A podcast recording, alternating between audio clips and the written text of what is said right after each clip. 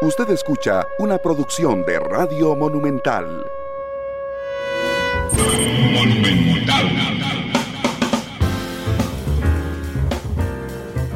Eh, por supuesto que todos hemos visto y sufrido, digamos, los sucesos de las últimas horas, el tema del autobús, que es una tragedia terrible, la historia de las personas que iban ahí, y les quiero contar que desde la prensa, cuando uno cubre en digamos, cuando uno cubre en persona eventos muy impactantes, yo recuerdo cuando yo cubría, como que al inicio toda la adrenalina te inyecta, cubrís, contás, pero conforme se va eh, enfriando la situación, vas entendiendo el esfuerzo que se sumó de mucha gente, el conocimiento de mucha gente que colaboró justamente en, darle tranquilidad, incluso en medio del dolor, a un montón de familias.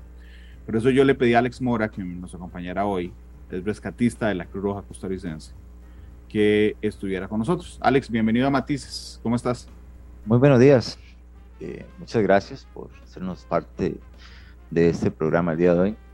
No, muchas gracias por estar conmigo. Alex, contame un poco si puedes, primero vos, ¿en qué trabajas normalmente? Digo, en la Cruz Roja, por supuesto, pero ¿cuál es tu trabajo normalmente y tu experiencia antes de entrar a, a, ver cómo viviste vos este hecho tan, tan horrible, Alex? Bueno, yo, gracias a Dios, tengo 12 años de trabajar para la institución. Eh, soy conductor de ambulancia, capacitado en, en lo que es rescate vertical, lo que es rescate urbano en sí rescate vehicular, aguas y demás. Eh, contamos con, con, ese recurso aquí en la región. Entonces, generalmente, aparte de, atención de pacientes, la atención hospitalaria a nivel médico, eh, damos el servicio también de rescate. De hecho, cuando vos decís, estoy preparado en rescate vertical, digo, y aquí, antes de meterme al tema del bus, pero por ejemplo, eh, no sé, vamos a ver, yo, yo ando en carro, ok, y resulta que una vez la llanta delantera derecha me quedó en un caño y yo decía, por Dios, ¿cómo saco la llanta de ahí? Porque aunque le ponga doble o lo que sea, de ahí perdí toda la tracción porque quedó flotando. Duré una hora y media en solucionar, pensar cómo le daba tracción a esa llanta. Ustedes llegan, ven un bus 75 metros más abajo y ya tienen que tener la solución de cómo sacar a la gente, cómo sacar a los pacientes, cómo sacar los cuerpos, cómo rescatar incluso el bus. Cuando vos decís preparado en rescate vertical, ¿qué significa? ¿Cómo los preparan ustedes, Alex? Bueno, la institución eh, nos forma en, es conocimiento a nivel de, rescate, ahora que estamos hablando de rescate vertical. Eh, tenemos la preparación de atención de pacientes y demás y, entiendo un poco el, tema que me estás diciendo. Es la magnitud de este incidente del, que estamos hablando. Yo creo que por más que, que, uno crea que está preparado, a la hora de llegar y, ver un suceso de esta magnitud, con la cantidad de pacientes que viajan en un autobús, con, con estas inclemencias del clima, de, este, esta geografía tan quebrada. Eh, claro, tenés un plan de acción inicial. Tenés un plan de acción inicial que lo que necesitas es ganar acceso para ver qué es lo que tienes ahí. ¿Qué es lo que tienes ahí? Es la cantidad de pacientes, condición de los pacientes, recursos que usted necesita para darle una atención adecuada al, desarrollo de la emergencia, ¿verdad? Como tal. Alex, y digamos, ese, ese mm, entrenamiento que te dan a vos y que le dan, se lo dan a todos los miembros, o sea, todos, cualquiera que le toque, tiene esa experiencia en rescate vertical, por ejemplo. bueno, es, es, es, creo que todo en, la vida es compromiso y, y si usted se siente identificado con su labor, usted, aparte de lo que le dan, usted, usted enriquece más su conocimiento externamente, buscará más capacitación fuera, hasta, incluso hasta fuera del país y demás. Eh, no, no todos los comités, no podemos estandarizar todo el personal con el mismo conocimiento. Eh, algunos hemos tenido, gracias a Dios, la oportunidad de, de, recibir esta eh, en estas zonas es muy, muy, muy frecuente este tipo de incidentes, no con, con este número de pacientes ni con este grado de dificultad, pero sí, sí hemos tenido, porque soy parte de ello, de, de, de, capacitarnos y de capacitar a otros con entrenamientos, porque la necesidad que tenemos y la, el apoyo de, de unidades eh, de lo que es el área metropolitana llevan su tiempo de, de, para brindarnos apoyo, o sea, tiempo de respuesta, y tenemos que intentar solucionar nosotros en estas zonas que son un poquito más aisladas. Claro, de hecho, Alex, déjame, entremos en, este tema y te voy haciendo preguntas sobre la preparación. El día del accidente este del, bus, ¿puedes contarme el arranque? O sea, el arranque me refiero, reciben un, supongo, un despacho, una llamada de emergencia, ¿y qué pasa? ¿Qué pasó? Mm, ok. Eh, nosotros, eh, a, bueno, a nivel de Cruz Roja, eh, nos ingresa el incidente aproximadamente al ser las 4 con 9, 10 minutos. Y donde se nos está despachando el sector de la ruta 1, el sector de Cambronero, obviamente en los chorros. Nos están indicando que un autobús se va, se precipita aproximadamente 100 metros. Reportan pacientes eh, prensados, pacientes atrapados en el vehículo. Y es en el momento que responden las unidades que están en ese momento eh, dándole servicio a la comunidad y se activa además personal voluntario y personal permanente que se encuentra libre en ese momento. Eh, cuando ya vamos en respuesta al incidente y llega la, la primera unidad, que es una unidad de ambulancia, confirma la información de que el vehículo se encuentra a 100 metros o más, que hay personas saliendo del autobús por sus propios medios y que esas personas indican que hay personas eh, prensadas, que hay personas heridas y que hay personas hasta fallecidas dentro del automotor. Y es donde nosotros solicitamos, antes de llegar al lugar, más apoyo de, de, unidades de Occidente e incluso ya de comités como a la abuela, porque sabemos que las labores que, que siguen son bastante, va a ser una, una jornada extenuante por el, la cantidad de pacientes que viajan en autobús y el grado de dificultad que tenemos. Ok, y vos, en, vos, te vas manejando ese día, a vos te toca manejar ese día. Sí, yo, yo te cuento porque esto es parte, lo que es la institución de nosotros. Muchos somos asalariados de hace muchos años, pero tenemos ese, ese compromiso, eh, nos, nos, gusta lo que hacemos y muchas veces estamos disponibles, ¿verdad?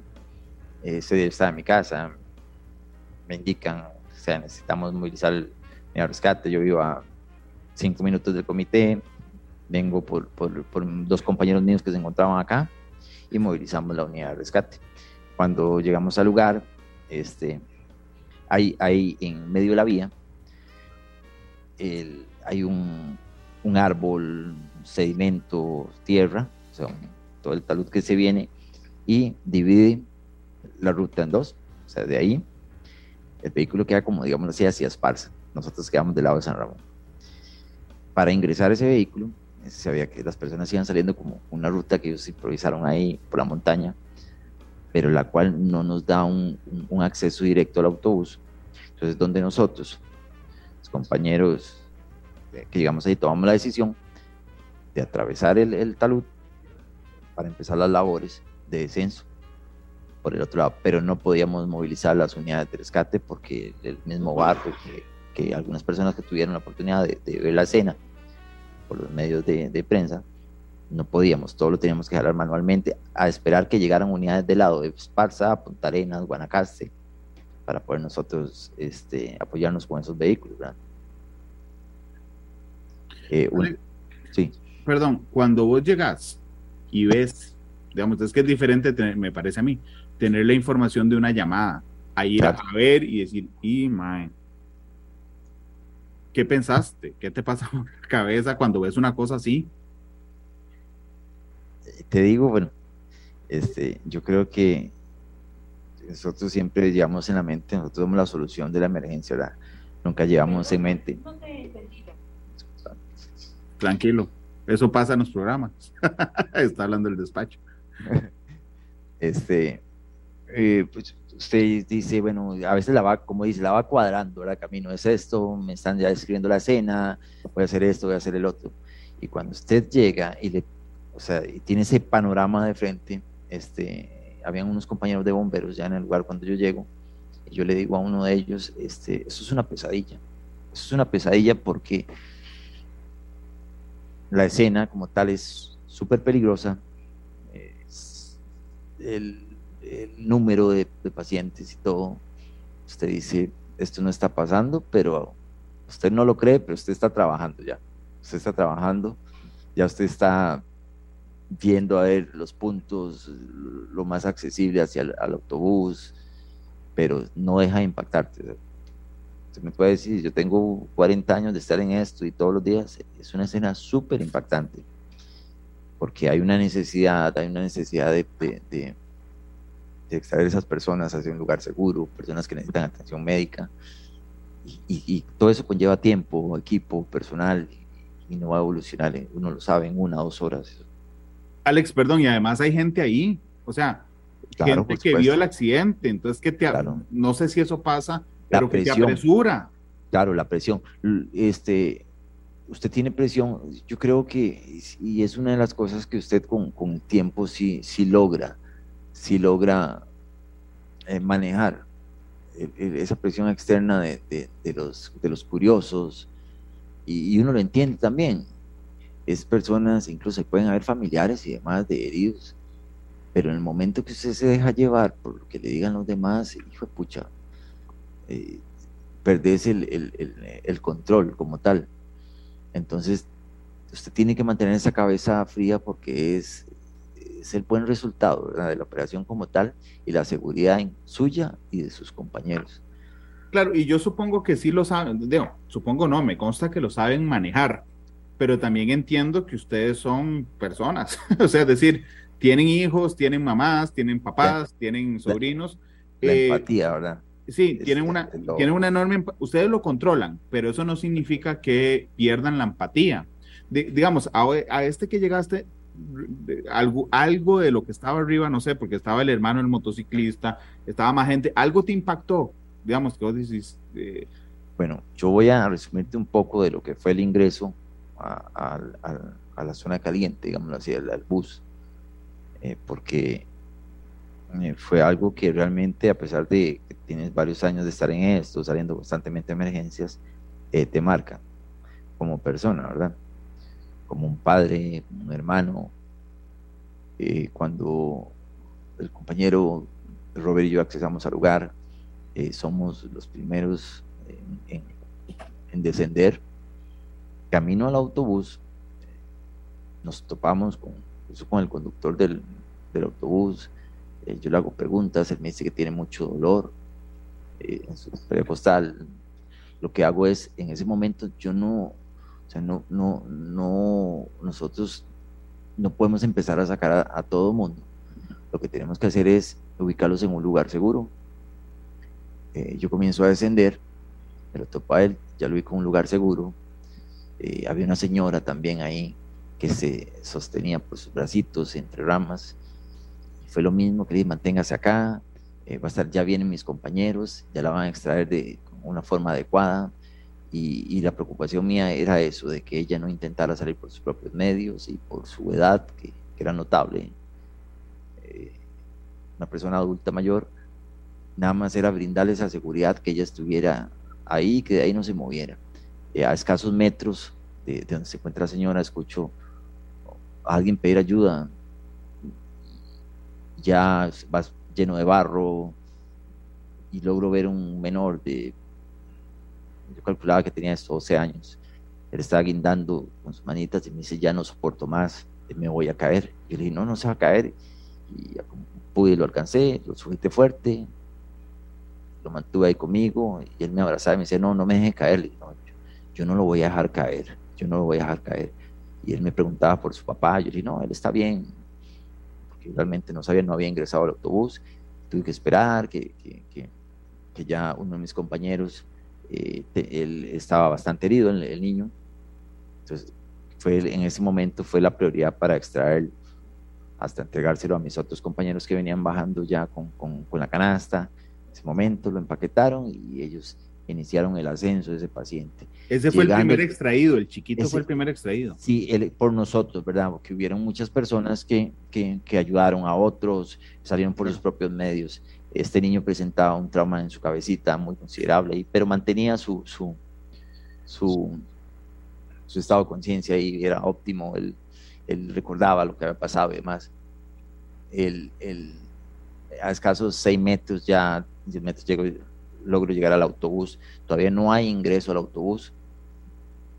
Hay una femenina, unos 40 años, también, de forma atrapada, pero eh, se encontraba colgando. Lo que pasa es que aquí el terreno es súper quebrado. Estamos hablando que ahí lo que espera es una caída de 60 metros o más y va en gradiente a terminar unos 500 metros, ¿verdad? En el cauce del río. Entonces ya se logra esta femenina también ubicar en un lugar seguro Estamos hablando que, que son ya cuatro pacientes que se logran asegurar para luego extraerlo, que es el siguiente paso, dándole prioridades a su condición. Este, déjame nada más repasar una cosa para ir imaginando, imaginándomelo claramente. Tenés el chofer del bus que iba lesionado, digamos, después nos dimos cuenta que tenía fracturas en las costillas. La señora adulta mayor. Una adulta mayor, sí. El chiquito y la muchacha de 40. Sí, la que estaba guindando como parte del parabrisas y en, la parte del, del pumper derecho, donde está recostado, era como un hueco. Ya lo ubicamos, ahí hay un compañero de fuerza pública que había, que había bajado, así por ese sentido, ¿verdad? De que necesito ir a ayudarle a esta gente. Este, y, la ubicamos en un lugar seguro. Ahora viene el otro paso, ingresar al autobús. Entonces se rompe el parabrisas, el parabrisas cada, cada, cada paso que damos nosotros, este, lo vamos informando al personal que está de mando, le llamamos nosotros, y él va coordinando, o si yo necesito un equipo o más personal, o lo que sea, en, esa parte de, de, la, parte de operaciones como tal, ¿verdad? Entonces ellos me van a hacer llegar con más personal, con otro personal y demás la coordinación la hacen, digamos, desde arriba, el comandante si necesita más recursos, ya sea rescate, ambulancias, coordinar con los hospitales y demás. Entonces es un constante tránsito ahí de comunicaciones.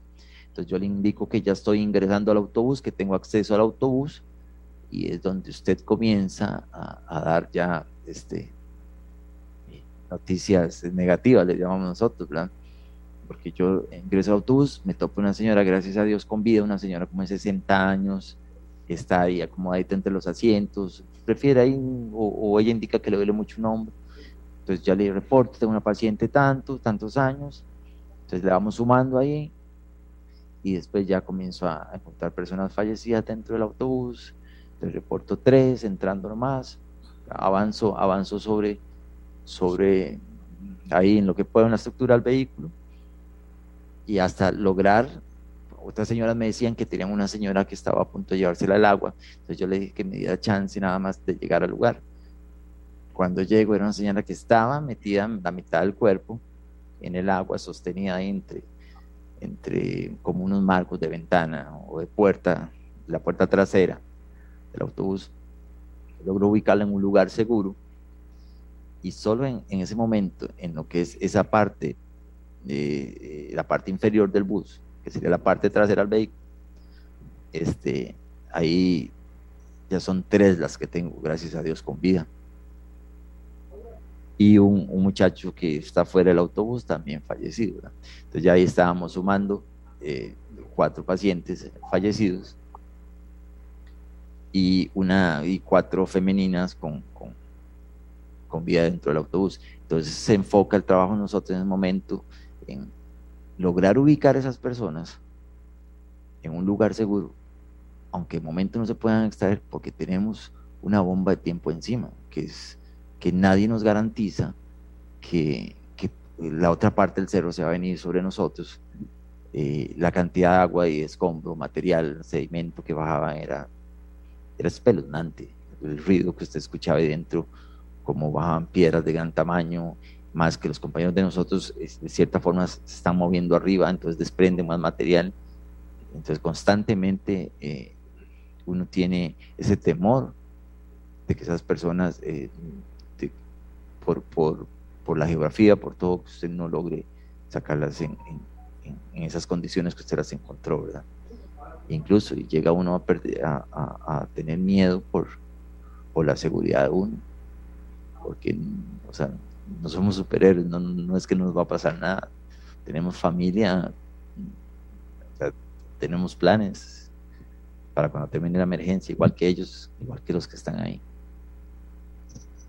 Alex, digamos, yo te cuento lo que, digo, perdón, aquí te voy a contar una, una experiencia mía que, que, que, a mí realmente me, me, golpeó mucho. Yo cubrí muchos años sucesos y cubrí el secuestro Monteverde, que fue una escena dantesca horrible. Yo recuerdo transmitir más o menos 40 horas seguidas de cuando terminó la emergencia, las 40 horas, y, y entré al Banco Nacional en ese momento ahí fue donde me senté y vi, digamos, la magnitud de la cosa y me puse a llorar.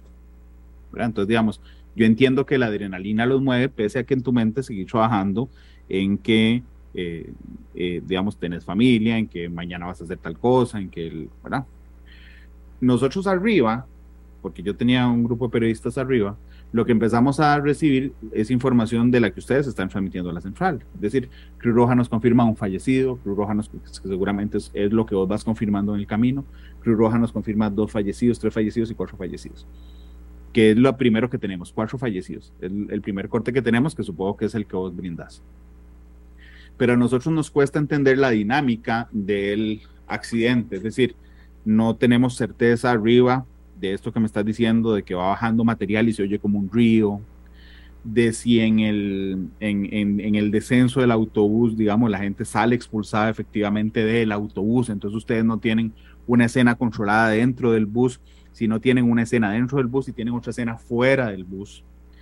Eh, no sabemos tampoco si la gente que ustedes nos están reportando fallecida es porque ya la encontraron fallecida o tienen que atender a alguien que está falleciendo en la escena. Entonces, entiendo que, te hago preguntas que no es común, digamos, compartirlas públicamente, pero te agradecería para entender eh, toda la fuerza de, ese momento si me contaste esas cosas. Eh, digamos, si tenían también gente afuera, si encontraste a alguien que falleciera ya con ustedes ahí, Alex, en la dinámica del accidente. Sí, eh, bueno, mientras que vas, valorando algunas cosas ah, eh, dentro del, autobús, los pacientes, incluso antes de, ingresar al autobús, eh, ya había una persona fallecida en ese trayecto, hacia acaso 20 metros de, la orilla de calle. cuando se ingresa al autobús, los que están dentro del autobús, y digamos dentro, porque ellos salieron por las ventanas, lastimosamente, eh, quedan parte dentro. Se puede observar desde el autobús, para que sean más claros, y otras personas, una persona más fuera del autobús. Eh, hasta ese momento, por, por, la luz, por todo lo que, lo que nosotros eh, es, como te digo, es evidente, es evidente que ya están fallecidos y manejamos en ese momento solo ese punto. Eh, te digo, porque el punto es, el lugar demasiado quebrado y demás, y se vuelve riesgoso ampliar la búsqueda porque no sabemos eh, eh, a qué nos vamos a enfrentar, qué nos vamos a encontrar. Y creo que yo de cierta forma, bueno, yo sí estoy muy contento de que en ese incidente no salió ningún rescatista herido ni nada. logramos dar ese número por eso, por lo que tenemos en el momento. Pero sabíamos que había más personas fuera del autobús. Por las condiciones en ese momento no podíamos seguir ampliando la búsqueda a más de lo que teníamos, Porque se vuelve súper, súper, súper eh, peligroso. Y como te digo, era más agua, estaba súper, un invierno bastante fuerte, eh, caía material y hasta, que no podamos asegurar la cena, de cierta forma no podemos ampliar el, operativo de búsqueda. Igual sí manejamos que, que habían personas desaparecidas y que era el, segundo paso, o sea, después de extraer a esas personas era el segundo paso a, cumplir.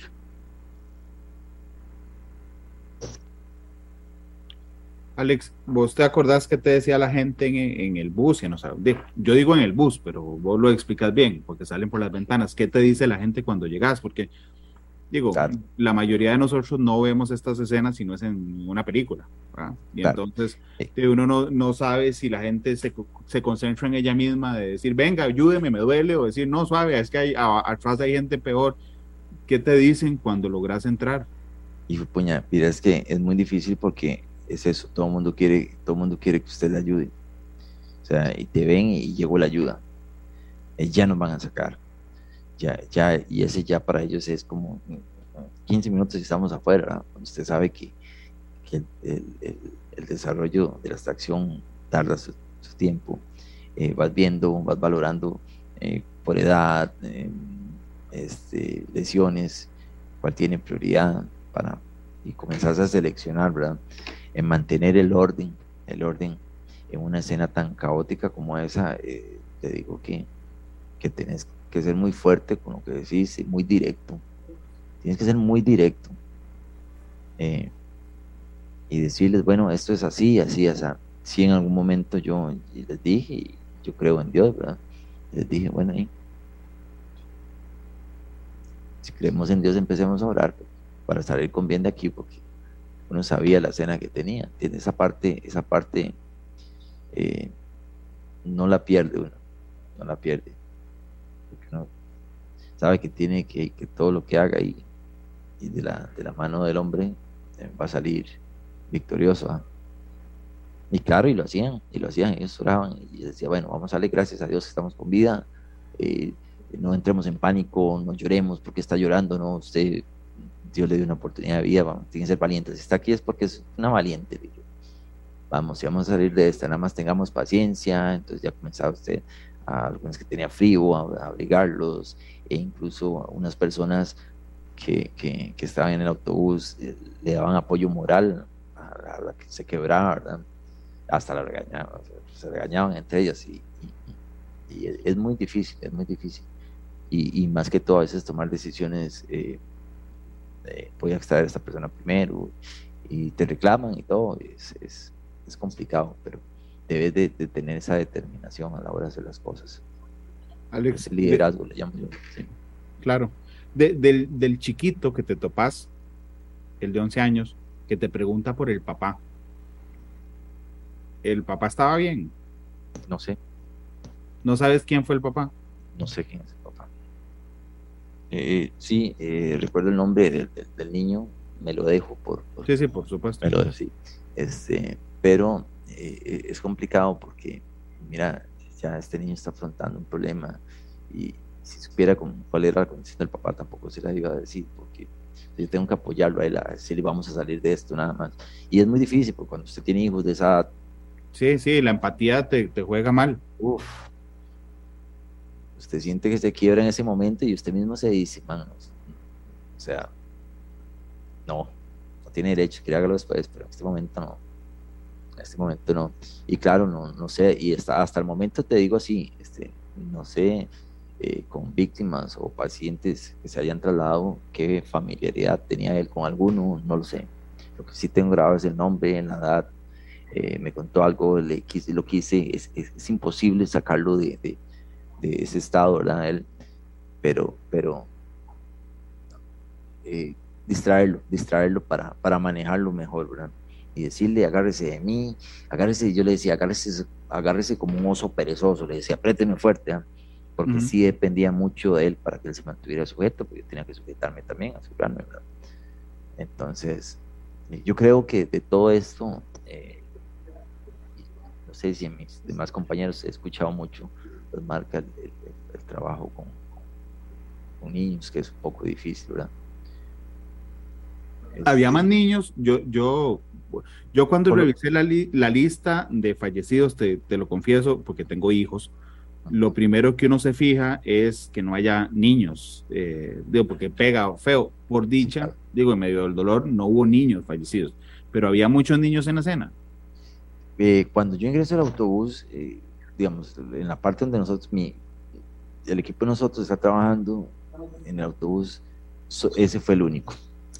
creo que muchas personas tomaron una, una, ruta como saliendo por la parte trasera del autobús, bordeando la montaña, que muchos salieron caminando por ahí. Solos. Eh, ¿Ah? Solos ellos. Eh, sí, digamos, ellos se guiaban, ahí iban, iban haciendo trillo ahí. Eh, sí, te digo, los compañeros de bomberos de acá de San Ramón también, ellos ingresaron por esa ruta y fueron a topar un montón de personas este, un montón de personas que iban subiendo por esa ruta, que la ruta es bastante peligrosa, bastante quebrada.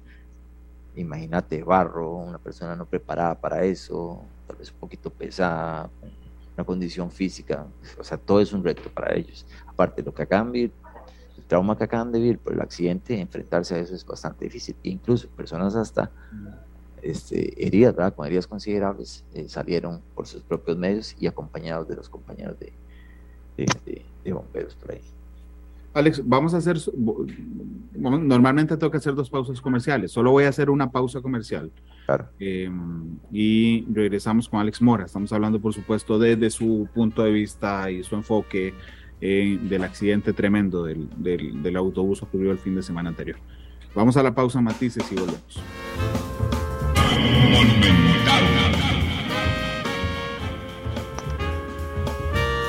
La radio de Costa Rica, regresamos a Matices. Alex Mora, rescatista de la Cruz Roja, nos acompaña. Estamos hablando del accidente del bus de la semana anterior desde el punto de vista de los rescatistas. Alex, eh, nosotros cuando estábamos arriba, digamos, lo que estábamos esperando es que sacan, extraen a los heridos, nos confirman fallecidos, que en, el, en el primer momento eran cuatro, después nos elevan la cifra a nueve de un solo golpe y la enorme preocupación conforme va entrando la noche es que haya gente desaparecida. Entonces las autoridades nos dicen, creo que, creo que minutos antes de la medianoche, no estoy, no estoy muy seguro de la hora, que van a meter una cámara térmica al bus para ver si queda más gente. Es decir, cuando ustedes terminan la labor de extracción de los sobrevivientes, porque los cuerpos tienen otro proceso judicial, ¿qué, qué pasa? O sea, ¿qué, qué, qué se dicen? ¿Tienen que quedarse ahí? ¿Tienen que buscar gente bajo el bus? ¿Qué, pasa una vez que logran extraer a ese montón de gente que está viva, Alex? bueno, siempre, siempre tenemos que descartar, eh, si las condiciones lo permiten, eh, que haya personas con vida, ¿verdad? Eh, eso es, y si lo ves de un, plano como, como, fácil, es se trabaja rápidamente con, con, lo que es el rescate, digamos así, liviano, a, las personas que necesitan atención y como decimos no están prensadas, no están atrapadas y esas personas son las que vamos a extraer primero y demás. Eh, ya se logra confirmar que hay tantos cuerpos visibles y demás. Entonces, ya cuando esas personas, como sucedió el, el sábado, ya las personas con vida logran extraer de la zona, las que tenemos fallecidas ahí y extraviadas, eh, ahí pasaron eh, por reuniones de, de, las diferentes instituciones que participaban en labores de atención, OTA, Fuerza Pública, Cruz Roja y Bomberos como principales respondedores a este tipo de eventos, este, se determina que no se tiene un número preciso de personas eh, extraviadas. Eh, sabemos que tenemos tantos cuerpos a extraer y como se tiene que hacer otro periodo de, trabajo, que ya sería lo que es búsqueda, y en ese momento como le decía yo, la luz no lo permite. Eh, ya se había determinado que en el bus con, el uso de las cámaras térmicas no había vida y entonces se maneja reactivar la operación de búsqueda a primera hora del día eh, domingo. Para eso para para para descartar la posibilidad de más personas con vidas y si hay personas desaparecidas o cuerpos a recuperar, eh, cubrir la mayor parte del terreno ahí, con, gracias a Dios, con, una buena cantidad de personal que tenemos de todas las instituciones. Empezamos el, el día domingo en horas tempranas estamos hablando que donde está el autobús fueron casi 300 metros en lo que es la quebrada donde bajó el, flujo de agua, eh, se logran divisar dos cuerpos más. Y de esos dos cuerpos, unos, unos 300, 400 metros más abajo hacia arriba, se localizan los, los, los últimos dos cuerpos. Gracias a Dios que, y le digo gracias a Dios porque por lo menos puedes devolverte, devolvérselos a sus familias y esos cuerpos no están sepultados, quedan visibles y, hasta eso te da paz como rescatista. Sabemos que hay familias en este momento viviendo mucho dolor y el pueblo de Costa Rica está viendo mucho, mucho dolor, pero quedas con esa satisfacción de, de que, o sea, no es solo esto, vamos a continuar por lo menos para volver eh, eh, ese ser querido, ¿verdad? Y darle una, una cristiana sepultura. Eh. ¿Ustedes trabajan también, eh, Alex, en la identificación de esas personas? ¿O no? Eso ya se lo dejan a, a, la, a los agentes judiciales. Sí, eso ya es competencia de, de organismo de investigación judicial. Nosotros generalmente le ayudamos a ellos en extracciones de, de en lugares de difícil acceso. Y, y llegamos, y muchas veces extraemos el cuerpo, se los entregamos en ese, en ese momento en lo que son las instalaciones propiamente de, de, este operativo de rescate. Eh, se improvisa una, una morgue, digamos, es donde se va a, a recibir todos los cuerpos. Entonces se extraen, se llevan hasta el sitio ya los, los, los oficiales del organismo de investigación judicial son los que se encargan de esto, identificación y, y demás manejo de estos de estas personas fallecidos o cuerpos. Alex, en, en, tu experiencia, ¿es el rescate más difícil que has tenido que hacer? Los rescates más difíciles que has tenido que hacer. Sí, yo te digo, eh, aquí es, es como una precipitación de vehículos y demás, pero de esta magnitud de tantos pacientes eh, a, rescatar, ¿verdad? extraer, eh, con tantas, lamentablemente con tantas víctimas, sí, es el primero. Y es el primero, y no sé, por lo menos yo haya vivido en el tiempo que tengo de trabajar acá y en esta zona, principalmente en esta zona, porque como te digo, es el patio de la casa de nosotros. ¿no? Sí, que además, este, digo, no sé, es que se mezclan tantas cosas porque efectivamente es una precipitación de un carro una precipitación de un vehículo en términos de ustedes, pero es que es una cantidad de pacientes enorme, llueve mucho, hay fallecidos, están en riesgo mientras hacen la labor de rescate, es decir, cuando, cuando están en otro lugar atendiendo una emergencia no, no viven, digamos, ese riesgo latente en tiempo real. Eh, y también tiene que ver con las historias humanas de gente que, que, que, está ahí. O sea, yo las veces que he chocado en la vida, por ejemplo, uno queda un toque aturdido después. Yo no me imagino el chofer subiendo, que di, o sea, que dice, vea, el, bus está al fondo, o, o, tal vez le entre, vea, yo no fui, me pegó el árbol, ¿no? ¿Me, me entendés? Es una reacción muy humana de, de, de que están muy aturdidos en los primeros momentos y ustedes tienen la enorme labor de no solo atenderlos físicamente, sino de llevarlos al lugar, como lo que decías, bueno, usted está bien, si está aquí es porque es una valiente, ¿verdad? Ese, ese, ese trabajo desde que empezás a bajar, Alex, es súper complicado. Sí, claro, vamos, porque a veces estás abordando hasta un área que no es la tuya, ¿verdad? dar esa, esa contención psicológica en ese momento. Incluso uno la da y uno la necesita también. A veces incluso, perdón, tenés que decir cosas que no crees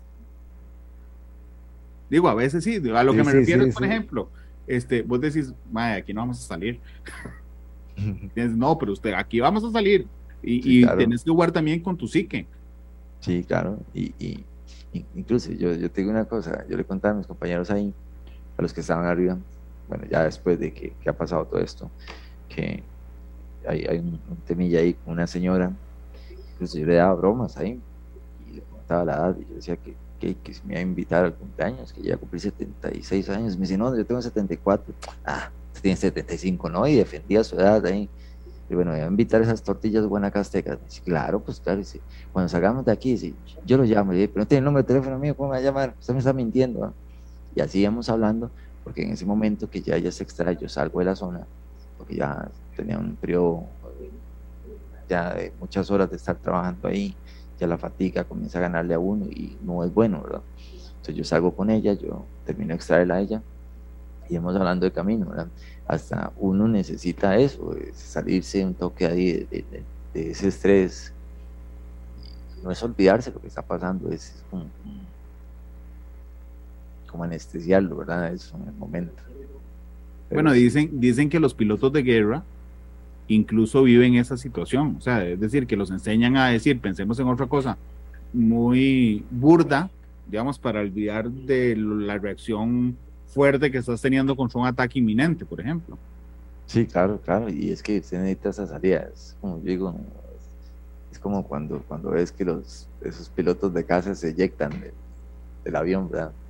Porque ya es tu cerebro que te pide, creo que ya la carga es mucha, pero igual ahí, como te digo, estábamos vacilando, y es más, el último toque yo le digo, bueno, estoy coordinando con mis compañeros donde vamos a salir ya al borde de, del precipicio. Yo le digo, no, hagámoslo así. No, no, ayer pesa mucho, ya pesa unos, unos 65 kilos. ¿Eh? ¿Qué le pasa? Me dice la señora. Entonces, ¿cuánto pesa? 65 kilos. Le digo, ahora se va a quitar kilos también, yo se quito edad, ¿verdad? Y en una pura risa, ella llega en una pura risa. Entonces la gente tal vez dirá, qué bárbaro, escuchará una y informal que es, ¿no? no, es, dándole un poco de, a tanto sufrimiento, ¿verdad? Dándose uno y dándole a ellos como, personas que somos ese break ahí de, la situación, ¿verdad? Claro, Alex, entendiendo, digamos, eh, vamos a ver, la Cruz Roja no es una institución pública, eso, eso hace que, que, porque la mayoría de la gente piensa que es una institución pública, no lo es, realmente a veces tiene que trabajar con las uñas para lograr ayudar en todo lo que nos ayuda. Eh, ¿Puedes decirme, en ánimo de ser constructivo, en emergencias de este tipo, qué les falta? O sea, ¿qué les falta? Me refiero, si tuvieras una varita mágica, vos decís, bueno, es que nos falta algún equipo importante o nos falta más entrenamiento a la luz de, del trabajo exitoso que hacen, indudablemente, pero que siempre hay cosas por, por mejorar en términos generales. Eh, bueno, claro, yo creo que en todo el plano económico es, se soluciona un montón de cosas. Claro, tenemos carencias de equipo. Eh, bueno, esa carencia económica nos hace que muchas veces no podamos tener más personal y a lo que es la, capacitación, ¿verdad? Eh, eso nos restringe esa parte económica. En este momento eh, yo siento que, la Cruz Roja, aparte de, siempre, siempre va a estar presente, siempre está presente en cualquier, en cualquier incidente que se requiera. Eh, si, si nos hace falta mucho equipo todavía, claro nos hace falta mucho equipo y mucho personal. Y también capacitar más al personal, como lo decís. Pero si hay equipos específicos que nosotros ya lo tenemos identificado como cuáles que, requerimos, ¿verdad? Y esperamos eh, evolucionar ahí para poder obtenerlos. Claro, indudablemente. Este, Alex, la, gente sobreviviente no solo de este caso, sino en términos generales, eh, alguna vez te busca, después los busca ustedes, tal vez no necesariamente a vos, ¿tenés alguna historia de agradecimiento de gente que han ayudado desde Cruz Roja, Alex? Yo te cuento que, que, que tenemos varias, tenemos varias. Hace, hace un tiempo aquí, ahí donde estábamos ubicados, aproximadamente tres kilómetros de Punta Arenas, estuvimos trabajando un accidente, tuvimos tres personas prensadas, muy prensadas, eh, fue aplastada por, vehículos pesados, eh, se trabajó en conjunto con, bomberos, logramos la liberación de los pacientes, donde usted lo que creía es que iba a tener resultados negativos por el grado de, colapso de ese vehículo, de, de lo que era el vehículo como tal, y pudimos extraer, eh, rescatar, liberar tres pacientes, toda una familia completa, se iban hacia el sector de Miramar, viajaban en un vehículo liviano. Y estos pacientes, eh, dos de ellos, creo que el, hijo, el, hijo y el padre, ah, ya al día siguiente ya le habían dado de alta en el hospital. Solo la madre estaba, estaba internada porque había tenido una lesión, si no me equivoco, en clavícula. Y ellos se acercaron acá, eh, llegaron a agradecernos a nosotros por la labor que se había hecho. Y eso es muy gratificante a veces, pero hay un detalle con eso, ¿verdad? Que, a veces ni volvés a ver, ni saber vuelves a, ni a verlos ni a saber nada de ellos, pero siempre queda ese, eso que no se puede comprar con dinero, ¿verdad? Es, lo hice, lo hicimos, lo hicimos y lo hicimos bien. Y, se dio cuenta uno porque tiene allá médicos, eh, ¿cómo está tal persona? Ah, muy bien y todo. Entonces ya eso es, sumamente gratificante. Eh, y cuando una persona llega y te agradece en la calle o, o te reconoce el, el, trabajo de la institución y de tus compañeros, es muy gratificante. ¿ah? Pero aunque a veces no regresen, uno siempre mantiene eso. Que es, son, ese, ese es el, el, ¿cómo te digo yo? Esa, esa satisfacción, eso no se compra con dinero. Esas son de las cosas que usted dice, el dinero no puede llenar esto que siento en este momento. Es de lo, de lo bueno de estar acá.